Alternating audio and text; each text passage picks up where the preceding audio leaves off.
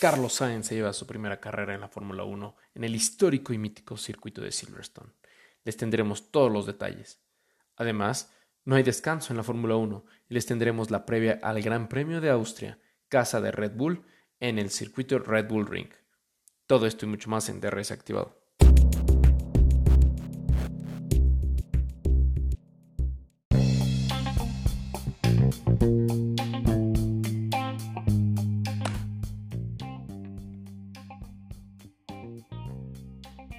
Bienvenidos a DRS Activado, el podcast para no aficionado, fiel seguidor o villamelón de la Fórmula 1. Mi nombre es JC. Me acompaña siempre Pepe Jos. ¿Cómo estás, amigo? Hola, JC. Hola, amigos que están a la distancia. Silverstone no decepciona. El Gran Premio de Gran Bretaña tuvo de todo: momentos de tensión, drama, frustración, emoción y, claro, alegría al final de la carrera. Nueve años pasaron para que la bandera española ondeara en lo más alto de un podio en la Fórmula 1. Así es, amigo. La verdad es que estuvo muy emotivo. Después de 150 carreras, el español Carlos Sainz se lleva su primera carrera de Fórmula 1 y nada más y nada menos que pues, en un premio histórico como es Silverstone.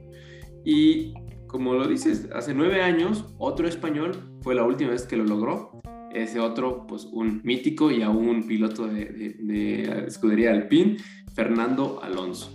Y es que Sainz terminó por delante de Sergio Pérez, Lewis Hamilton, eh, completando ellos el 1-2-3 para el Gran Premio de Silverstone, así como su compañero Charles Leclerc, que quedó en una cuarta posición.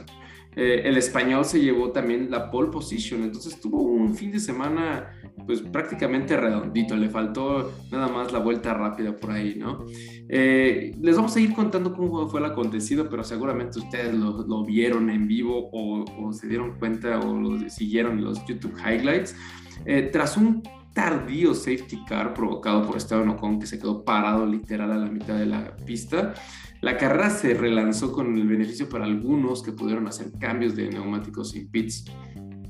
Y esto también pues le dio ventaja a muchos, incluidos Carlos Sainz. Y, este, bueno, su compañero, mientras que su compañero de equipo, eh, Charles Leclerc, pues no, no, no, pudo hacer este, este cambio. Y pues bueno, al final Sainz se queda con el gran premio de, Silverstone en Gran Bretaña. Si bien el vencedor en esta carrera fue Sainz, una muy buena parte de la carrera fue transmitida o fue protagonizada por Checo Pérez y su recuperación del puesto 16 por un contacto que tuvo eh, en la carrera con una increíble remontada hasta el segundo puesto, con una serie de frenéticas batallas con Lewis Hamilton y con Charles Leclerc. Amigo, creo que ha sido de las mejores carreras de la temporada. Sin lugar a dudas, creo que esta, hasta lo que va, digamos, van 10 carreras apenas, pero creo que por mucho es la mejor carrera que hemos tenido esta temporada. Este, antes de entrar al análisis, ahorita que mencionabas al, al asturiano Fernando Alonso, este, justamente ahora en Silverstone batió uno de los récords por ahí. Fernando Alonso se convirtió en el piloto de Fórmula 1 que más ha corrido o que más kilómetros acumula este, en la categoría. Creo que llegó cerca de 92 mil y fracción prácticamente Fernando Alonso desde que inició su carrera en Fórmula 1 le ha dado dos vueltas a la Tierra desde el Ecuador y parece que todavía le queda materia para, para llegar hasta la Luna, decía él, ¿no? Este, va a la mitad del trayecto, entonces él espera poder completar lo, requerido para, para llegar o el equivalente a, a, la distancia que hay entre la Tierra y la Luna. Ojalá, ojalá el, asturiano lo logre hacer. Pero bueno, este, aquellos tiempos en donde la Fórmula 1 era una procesión de coches creo que han quedado atrás. Qué gran trabajo del madrileño Carlos Sainz. Logra su primer pole position en su trayectoria en la Fórmula 1 y también logra su primer victoria en esta categoría. Eso sí, le costó muchísimo, no fue sencillo eh, empezando la carrera tiene una arrancada muy mala, Verstappen se lo comió vivo, dos décimas fue más rápido Verstappen en los primeros 100 metros, es muchísimo en, el mundo de la, de la Fórmula 1.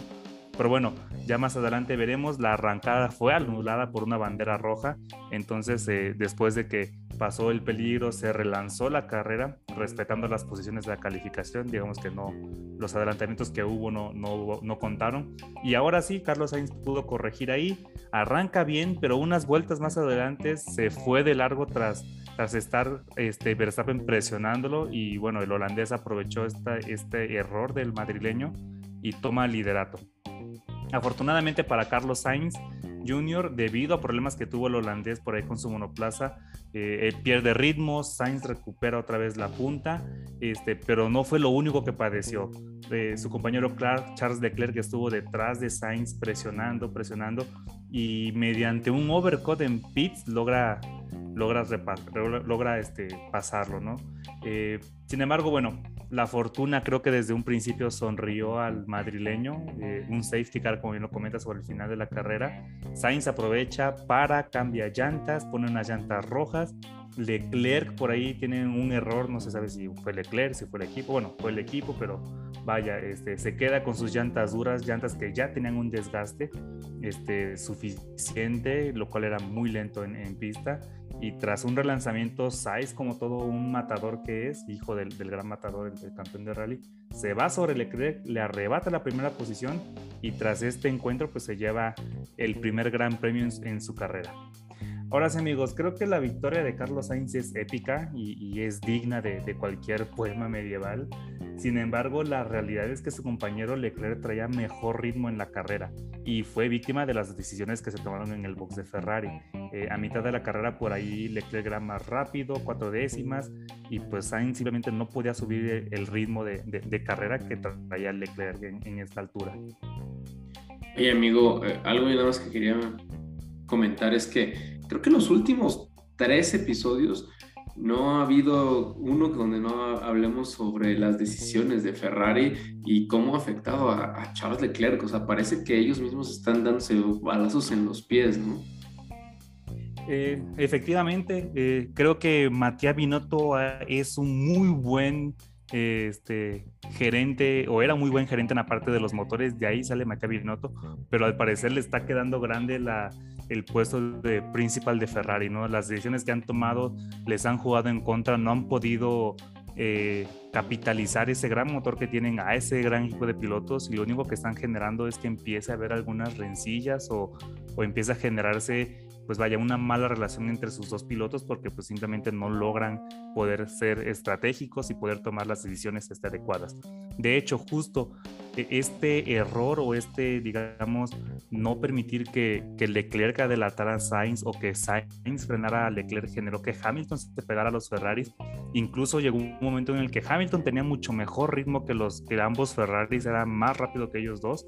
Este, y eso podía generar que incluso perdieran la carrera. Eh, al final mandan a Sainz a cambiar llantas, este, mantienen, los mantienen a en pista a, Leclerc con unos neumáticos duros y muy gastados, y pues era lógico que los coches de atrás simplemente iban a pasar sobre él. Tanto Sainz como Checo como Hamilton lo iban pues, a despedazar pues, por, por este, esta mala estrategia. Y pues como les comentaba, realmente Mattia Binotto se está quedando corto como, como el principal de Ferrari en, esta campaña de la Fórmula 1. Entonces esperemos que por ahí eh, tomen las correcciones necesarias. Leclerc es un piloto leal, lo, lo, hemos visto toda su carrera, ¿no? Siempre con maniobras justas, con maniobras legales, este, nunca siendo arriesgado, poniendo en riesgo sus carreras y en esta ocasión lo vimos en maniobras muy agresivas sobre el límite, incluso la FIA por ahí le, estuvo notando algunos incidentes de carrera y eso es un reflejo de la frustración que está teniendo el Monegasco atrás de estas decisiones incorrectas por parte de la escudería lo que sí podemos decir desde este lado, desde el lado del aficionado, es, pues bueno, hasta cierto punto agradecemos esas decisiones de Binotto, ¿no? De, no hacer el cambio de llantas, porque la verdad es que esas últimas 10 vueltas, amigo, ¿no? Nos regaló lo, mejor del campeonato, ¿no? Leclerc, a pesar de estar en desventaja con unas llantas pues, con mucho mayor desgaste contra los demás, vendió cara a la derrota, primero contra Sainz, ¿no? E, este duelazo por el 1-2, bueno, más bien por el primer puesto entre los dos de Ferrari, y al perder esa primera, pues, esa primera batalla, después una triple batalla entre Sainz, eh, Checo Pérez, Lewis Hamilton, increíble que, bueno, para desfortuna eh, o, poca fortuna del, Monegasco, pues termina perdiendo también contra, contra estos dos, ¿no? Eh, la verdad creo que fuimos testigos de una de las cátedras o lecciones de automovilismo este, más energizantes de, de, toda la historia. Eh, Pérez desde la cuarta posición se va sobre, sobre Hamilton tras el, lanzamiento. A su vez, Hamilton al mismo tiempo atacaba a Leclerc que ya había perdido su posición con, previamente con Sainz. Eh, inteligentemente Hamilton por ahí él sabe que, pues, su coche digamos que en prestaciones es inferior a, a tanto al Red Bull como al Ferrari entonces creo que muy inteligente, eh, no se enfrasca demasiado en la pelea con Checo, deja que el piloto mexicano pues, se, se dé con todo con, contra, contra Leclerc y aprovecha justo que cuando Checo y Leclerc están peleando por la posición 2, logra colarse por la, por la parte interior de la curva y simplemente eh, se llevó, en un solo movimiento avanzó dos posiciones. Creo que este ha sido la mejor maniobra de, de toda la campaña. Por ahí la FIA siempre a final de, de campaña lanza eh, un, este, una encuesta para este, saber cuál ha sido el, mejor movimiento y creo que por mucho este es el gran candidato, ¿no? Al final el mexicano logra ponerse, de nueva cuenta toma partida del inglés, le arrebata esa segunda posición, lo relega a una posición 3 y muy seguramente ahorita Hamilton debe de estar soñando a nuestro compatriota, no es la única, la primera vez que Checo por ahí se vuelve esa piedrita en, en el zapato, ya toda la temporada anterior él fue clave para que Verstappen lograra su campeonato y ahora también este, parece que ya Hamilton se convirtió en, cliente del mexicano. De hecho, algo curioso, cuando estaban ya en la sala previa a la celebración, ya cuando en el previo al podio de triunfadores, por ahí Checo le, le extiende la mano a Hamilton, Hamilton ni siquiera lo, lo pela, ¿no? Entonces ya nada más Checo, como muy buen mexicano, solamente se ríe y, le, le, señala la, la, pantalla que estaban viendo diciéndole, ¿viste cómo te rebasé en esa curva? Entonces, este, creo que fue algo, un momento curioso. Mientras estos dos tienen su duelo por ahí, pues bueno, el papá, los papás eran amor y, y amistad eh, eh, abajo del podio. Y amigo, y amor y amistad con, con Tom Cruise nada más y nada menos. Eh, pero creo que, creo que, digo, eh, eh, estas buenas actuaciones de, esta buena actuación de, Checo, pues obviamente lo, lo valoró el, el aficionado y no hay que olvidar que fue nombrado piloto del día en esta carrera Silverstone. Entonces, excelente carrera para nuestro compatriota, va de, de menos a más y ahorita pues, está de segundo, segundo en el campeonato de pilotos muy, muy bien afianzado. Em, la otra noticia que, que, fue dramática hasta cierto punto en, en, esta carrera y que originó una bandera roja en la primera vuelta fue pues el choque entre el, piloto chino Su de Alfa Romeo eh, en realidad fue una carambola, yo diría, en la que se vieron muchos pilotos involucrados, pero los que se llevaron la peor parte fue Su de Alfa Romeo y Alex Albon de Williams que de hecho tuvieron que ser llevado, bueno, este último al menos llevado al centro médico después de los incidentes de esta curva. Eh, Su fue liberado más tarde de, también de, del centro médico, pero la verdad es que fue una colisión muy fuerte en donde el piloto de origen chino salió impactado eh, contra las vallas. E incluso las imágenes son impresionantes como la salta totalmente estos eh, pues son unas vallas como de, neumáticos, ¿no? Que también evitan o que, o que su propósito es pues, reducir la velocidad de un auto que venga impactado. Ya lo mencionamos en el, podcast anterior, los aficionados están muy lejos justamente por esta, estas situación o esta velocidad que pueden tomar y estas fuerzas G que se pueden ganar en, en una pista como, como Silverstone pero nadie contaba con que el auto podía saltar, saltar este, estos neumáticos que están ahí y luego azotarse contra la valla y quedarse, digamos, en un espacio, en un, en un resquicio ahí el piloto y todo mundo pues con sorpresas, ¿no? Sorpresa para los asistentes y poniéndolos hasta en un riesgo inminente, ¿no? Que afortunadamente no, no pasó a mayores para nadie, ni para el piloto, ni para los asistentes que estaban ahí atrás de, de, esa curva, que debe de ser la curva, una de las curvas más caras, ¿no? Porque pues, prácticamente estás viendo de frente cómo es la arrancada, pero sí, sí fue una situación de, de mucha incertidumbre durante los minutos que no sabíamos si el piloto estaba bien, si lo habían podido retirar, qué había pasado. Adicional, Eh, bueno, George Russell también quedó ahí hecho sándwich, eh, este, o más bien hubo un, toque ahí, que después descubrimos, ¿no? De, Gasly, donde queda hecho sándwich, golpea a, Russell, Russell sale volando y golpea a Su y él es el, el encargado de que manda al piloto chino, obviamente sin ninguna intención, este, lo manda pues fuera de, de, la pista y, y, y, de cabeza totalmente, ¿no? No podía hacer nada el piloto ahí. Russell también es forzado a abandonar después de este incidente, pero creo que aquí lo importante, amigo, es entender los aprendizajes que, que dejó este, esta situación, o sea, qué de lo que se ha hecho ha sido bueno y qué se podría mejorar. Todos debemos estar agradecidos, amigo, con la FIA por llevar la seguridad al límite y siempre pues ha estado un paso adelante, ¿no? Eh, creo que la FIA en cuanto a, seguridad siempre se ha preparado para las cosas imposibles de suceder y cuando han tenido estos accidentes improbables pues siempre ha salido victoriosa en cuanto a, seguridad. Eh, sin embargo, creo que la FIA últimamente ha estado al límite, ha estado jugando con la suerte. Lo vimos con Charles Leclerc, cuando estaba en Sauber y, le pasa el coche por encima y, este, apenas si logra este, salvarla. Grosjean con su impacto que se incendia, Hamilton en la colisión con Verstappen y pues ahora le toca a Joe, ¿no? El común denominador en estos cuatro accidentes pues ha sido el halo que ha probado pues su, su valía y la importancia. Y también ya vimos recientemente como MIG este, y ese sistema de desarme ante impactos que tienen los coches, pues le, le salva la vida al joven piloto alemán. Pero bueno, cada vez los dispositivos de seguridad con los que cuentan los vehículos son sometidos a pruebas eh, en forma de accidentes más y más peligrosas. ¿no? En esta ocasión el turno de Joe o, Su, el, piloto chino, eh, los coches de Fórmula 1 tienen un dispositivo que se llama la barra antivuelco, que es esta especie de triángulo que está por encima de los coches de, los, de los cascos de los pilotos. Eh, muchas veces se aprovecha este triángulo para hacer las tomas de aire que van directo al motor, pero la realidad es que no, no es una toma de aire como tal, no es un triángulo que se le conoce como la barra antivuelcos. Y su función es básica.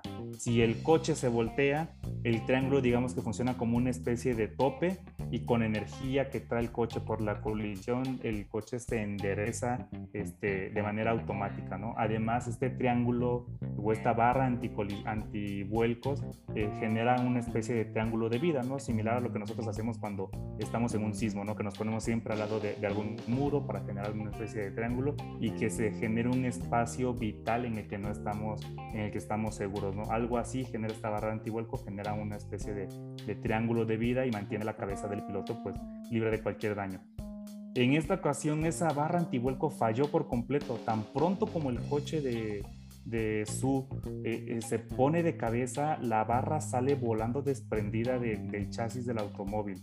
Eh, generando pues prácticamente que el coche se deslizara sin control, sin que nada pudiera pararlo, llantas hacia arriba por toda la escapatoria y fuera detenido solamente por el alambrado que estaba a escasos centímetros de, los aficionados. Hay una toma impresionante lateral donde hay fotógrafos incluso ahí este, y a un lado a escasos centímetros cae el, coche de eso, ¿no? Eh, actualmente la, FIA pues está investigando qué fue lo que pasó, hay, hay muchas teorías de, de, qué fue lo que salió mal, algunas apuntan a que eh, Alfa Romeo por ahí alteró la conformación de cómo estaba esta barra para reducir el peso, en vez de que fuera un triángulo generó un poste central y esto pues este, le, digamos que perdió resistencia. ¿no? Otra teoría es que también este triángulo o esta barra antivuelco va soldada de manera directa al halo, pero pues la barra antivuelco es hecha de fibra de carbono y el halo es una, es una aleación de titanio. Entonces se rumorea que la soldadura o el, el, rumor que corre es que la soldadura entre la fibra de carbono y el titanio pues no es lo suficientemente fuerte y por eso provoca que se desprenda. Al final esperemos que la FIA logre identificar cuál fue el problema y tome las medidas adecuadas pues, para que este, de nueva cuenta esté un paso adelante de, de estos accidentes y no tengamos una fatalidad que lamentar en un futuro. Gracias amigo, nadie, nadie quiere eso. Eh, pero muchas gracias por explicarnos esta, esta situación tan dramática, pero que afortunadamente fue de saldo blanco en esta, en esta gran carrera. Para cerrar lo acontecido en Reino Unido, pues bueno, ya, ya les platicamos cómo quedó el top 10. Leclerc fue orillado a quedarse con este cuarto puesto. Eh, el quinto fue Fernando Alonso y Norris en sexto respectivamente. El actual campeón, si se fijan, este, no, no, lo hemos mencionado para nada. El líder del campeonato de pilotos, Max Verstappen, se tuvo que conformar con un puesto número 7 tras sufrir un daño sustancial en su monoplaza después de un toque eh, ahí con, me parece, con uno de los Alfa, Alfa Tauris. Eh, o bueno, que le cayó de, literal de la pista y, rompió su auto de un Alfa Tauri. Eh, Mick Schumacher, por fin, tras dos años en la máxima, bueno, siendo su segundo año en la máxima categoría, consigue puntos y queda en el octavo puesto, adelante de, Sebastián Vettel y eh, Kevin Magnussen también de la escudería Haas, en puesto 10. Amigo, creo que este campeonato de, de Fórmula 1 ya va tomando forma. Eh, a estas alturas, a 10 carreras, podemos identificar cuatro grupos este, bien consolidados dentro de los constructores. Creo que tenemos este, como primer grupo pues, al grupo sotanero que actualmente solo está conformado por Williams y creo que va a quedar así. Este, eh, no creo que Williams logre salir de, de, esta parte, de la parte final de la tabla. La verdad es que los demás coches se ven muy por encima de, de esta de esa escudería, a pesar de que tiene piloto a Albon, que es un buen piloto, Latifi no tanto, o, no, lo, no lo creemos así, pero sí se ve un poco complicado para, para esta mítica escudería este, británica. Eh, el siguiente grupo creo que son los grupos de la tabla baja, aquellos que van a luchar con uñas y con dientes por, por ese punto que da el décimo lugar en la parrilla, como bien lo ha estado haciendo este, por ahí eh, Lance Troll, Mick Schumacher, eh, vaya, entonces e-, en este grupo pues tenemos Aston Martin, Haas, y Alfa Tauri que van a estar ahí este, rasgando siempre los últimos puntos de la tabla. Eh, la tabla media donde McLaren, Alpine y Alfa Romeo creo que van a depender completamente del trabajo que logren en equipo los dos pilotos para pues, sacar la mayor cantidad de puntos y poder ahí pelear cuál es el mejor del resto. Y pues por último tenemos esta elite, este, las escuderías top Mercedes parece que está de regreso y aún cree poder estar en tiempo de, aspirar al Mundial de Constructores. Yo veo un poco complicado que puedan llevarse el de pilotos, pero por ahí creo que tienen oportunidades serias para poder competir por el Mundial de Constructores. Eh, Ferrari ha estado lejos por mucho tiempo de la punta y creo que está ansioso de regresar. Si logran por ahí eh, sobreponerse o encontrar realmente esas decisiones adecuadas para sus pilotos van a ser o son, digamos, ya contendientes al título y van a poder en serias amenazas a nuestro puntero. Red Bull que creo que está ansioso de poder convertirse en ese histórico del deporte automotor, ¿no? Recordemos que las cuatro escuderías más ganadoras de todos los tiempos tenemos por ahí a Ferrari, a McLaren, a Williams y, y Mercedes y Red Bull creo que quiere formar parte de esta elite de de escuderías históricas con la mayor cantidad de grandes, de, grandes de, temporadas de Fórmula 1 pues en, en su haber. Así es, amigo. Con esto vamos a cerrar el Gran Premio de Gran Bretaña y nos vamos a mover a 1500 kilómetros saliendo de, de, la gran isla, cruzando el Canal de la Mancha por el Eurotúnel para llegar a Francia y cruzar la frontera con Bélgica, atravesar el país de lado a lado para después hacer lo mismo con Alemania y finalmente ya cruzando la frontera llegar al tan ansiado Red Bull Ring en Spielberg, Austria, donde se celebrará el Gran Premio este fin de semana.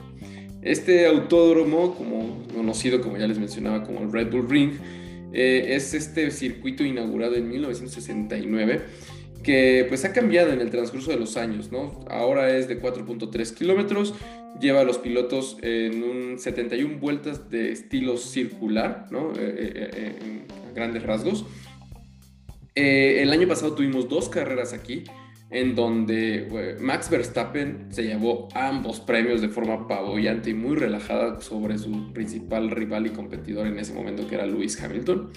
Y pues sí, e, este Red Bull Ring es un circuito rápido y desafiante, con un diseño básico hasta cierto punto, únicamente cuenta con 8 curvas, pero que se entrelazan con tres largas rectas, lo cual genera pues que se requiera una alta carga aerodinámica para ir a mayor velocidad en, en este circuito y que bueno, cuenta con varios desniveles, ¿no? que también es su principal característica, con ascensos en el que se requiere una potencia más fuerte de los motores y descensos en los que pues deben de tener muy controlados los frenos eh, fríos y pues bueno, listos para poder detener el vehículo en cualquier necesidad, ¿no?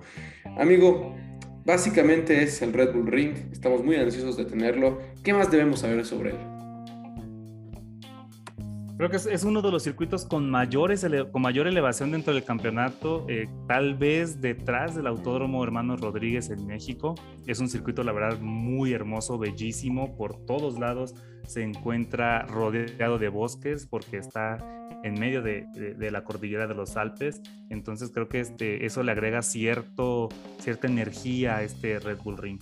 Eh, y vaya que, es un circuito energizante, ¿no? Es un circuito muy rápido, de una distancia muy corta, es de los más chiquitos de toda la temporada y aquí la clave va a ser la velocidad de los coches y la técnica de los pilotos. Al ser un circuito tan corto, la diferencia entre los vehículos se reduce a milésimas. Tenemos curvas de todo tipo, tenemos curvas rápidas, tenemos curvas lentas, pero todas ellas tienen algo en común. Se requiere de habilidad para poder manejar y para poder sacar esas milésimas adicionales que se requieren este, para poder marcar la diferencia, ¿no? Pero sobre todo, y creo que la clave aquí en el Red Bull Ring van a ser los ingenieros que estén atrás de, de los coches y que logren poner a punta los coches para, para esas condiciones eh, tan retadoras. Primero, bueno, tenemos la altura. Al estar a, un, a, a, tal altitud, eh, recordemos que estamos en medio de los Alpes, los vehículos pierden unos caballos de fuerza, pierden entre 20 y 30 caballos de fuerza porque pues hay menos oxígeno disponible para, para las compresiones y para las combustiones dentro de los pistones, ¿no? Entonces los ingenieros deben de compensar esta falta de oxígeno este, aumentando las revoluciones de los turbocargadores de los motores, pero bueno, esto significa que los turbocargadores van a sufrir más desgaste y recordemos que en esta temporada tenemos el tope salarial. Entonces deben de ser cautelosos en, en, qué tanto más de pueden exigir los turbocargadores de los motores. Adicional, las curvas del Red Bull Ring están eh, custodiadas por tres diferentes tipos de pianos. El primer piano es este piano rojo con blanco que tenemos, que es, en su mayoría están hechos de hormigón. Esto ayuda a que los coches vayan mucho más rápido pero pues también este, después de este piano rojo tenemos el piano verde con blanco, que es un piano de concreto y que castiga la suspensión este, de manera brutal, ¿no? Entonces aquí los pilotos tienen que ir al límite, pero deben de tomar los pianos, los pianos rojos con sumo cuidado de no invadir los pianos verdes, ¿no? Y si eso no fuera suficiente, pues después de, los pianos verdes tenemos estas bananas amarillas, que eso sí, las bananas destrozan por completo las suspensiones de los coches, ¿no? Y rompen alerones, vaya, hacen todo un desastre en, la, en, los coches como tal, en, la parte plana, en el piso. Entonces, cualquier error aquí puede ser catastrófico, ¿no? Los ingenieros deben de tener este, la suficiente pericia, tienen un reto importante para poder ajustar suspensión, separarla lo suficiente del, del piso para que no sufran con los pianos, pero bueno, no tanto, pues ahorita ya toda la carga aerodinámica está en el efecto suelo y entre más separado sea del suelo, más lento van a ir y menos adherencia van a tener. Eh, por último, las llantas no se van a, salvar, amigo. Eh, Red Bull Ring es un circuito rápido y pequeño. las llantas sufren muchísimo, sobre todo las delanteras derechas. Seis de las ocho curvas son a la derecha. Las llantas se calientan muchísimo por, por, por, esta, por este circuito de ser tan pequeño, no se refrigeran lo suficiente y tienden a sufrir de un fenómeno que se llama el blistering, ¿no? que son ampollas que se generan en las llantas y que esto al final les va quitando adherencia al, al pavimento. Eh, al tener tan poca distancia en el circuito, una parada en pits puede ser eh, catastrófica, puedes perder muchísimos lugares por parar en pits, entonces las estrategias van a ser vitales. ¿no? Tenemos la gama más, más blanda, más rápida para esta carrera, del C3 al C5, donde el C3 es el compuesto duro blanco, el C4 el medio amarillo y el C5 va a ser el, el blando o rojo. Mucha emoción, amigo, muchos adelantamientos, mucha estrategia. Veamos qué equipo logra domar al toro y quién logra domar al Red Bull Ring. Y, recorden, recordemos amigos que adicional a todo esto, pues tenemos esta segunda carrera sprint de la temporada, este nuevo formato de clasificación que ya fue implementado desde el año pasado.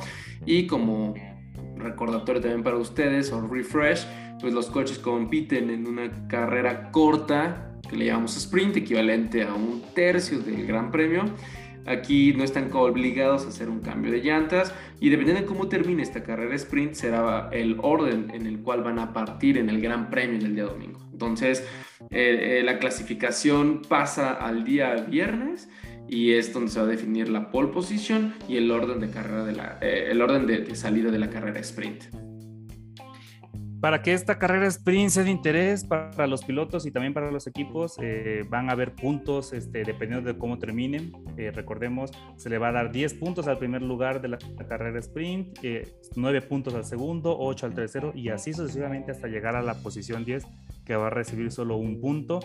creo sinceramente que esta carrera la tomarán en serio solamente los equipos punteros y la media tabla, los equipos del fondo y del sótano. si bien van a correr, pero creo que van a mantenerse conservadores no van a, van a buscar no desgastar sus motores ni sus componentes, pues aún falta más de la mitad de la temporada. Y recordemos que, bueno, el, el dinero no es algo que fluya libremente en, estos equipos de la parte baja. Eh, recordemos la, en la carrera de sprint de Imola, en el Gran Premio este, de la Emilia Romagna anteriormente, eh, Verstappen logra la abundante cosecha de 34 puntos, de 34 puntos, gana la carrera sprint, gana el Gran Premio y gana la vuelta rápida.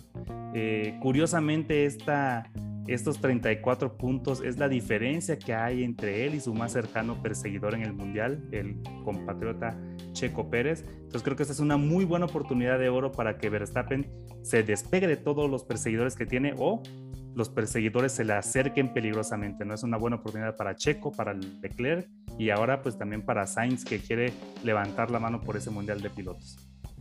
Sí, amigos, se viene lo mejor. Tenemos Red Bull, Ferrari, Mercedes. Del 1 al 6 en ese orden, en el campeonato de pilotos, atrás de Max Verstappen para quitarle o para acercarse al menos lo más posible en los puntos y poder darle batalla por este campeonato. No dejen de ver este increíble gran premio, como siempre, ya les hemos comentado, Star Action, Fox eh, Sports 3, Fox Action, eh, YouTube Highlights, eh, Fórmula 1 TV. En todas estas plataformas pueden encontrar el Gran Premio de Estiria en Austria, el Red Bull Ring. Prácticas libres se van a llevar a cabo el viernes 8 junto con la clasificación que se va a llevar a las 10 de la mañana. Viernes 8 de julio, no hay descanso este mismo fin de semana. El sábado 9 de julio, 9 y media de la mañana, se va a llevar a cabo la carrera sprint. Y para finalizar, el domingo 10 de julio, 8 a.m., tenemos el Gran Premio de Austria, en donde creemos que muchas cosas pueden, pueden cambiar, ¿no? Tanto cerrarse eh, los campeonatos como empezarse a despegar. Recuerden nada más para aquellos que llevan y que están en el fantasy, ya sea en el nuestro o en el de sus amigos, los cambios se tienen que realizar antes de la clasificación y la clasificación es el viernes. Entonces, este no es el sábado, es el viernes, tienen que hacer sus ajustes. En nuestra liga, el buen Marco S sigue llevando la ventaja sobre el segundo lugar que es Checo Solo, pero tan solo por seis puntos. Entonces, el campeonato también está muy reñido en nuestra liga. Les agradecemos mucho que nos sigan escuchando, que nos sigan en redes sociales, DRS Activado F1 en Twitter y Instagram. Gracias, gracias, muchas gracias. Los saluda JC. Y Pepe Jos. Hasta luego amigos. Bye bye.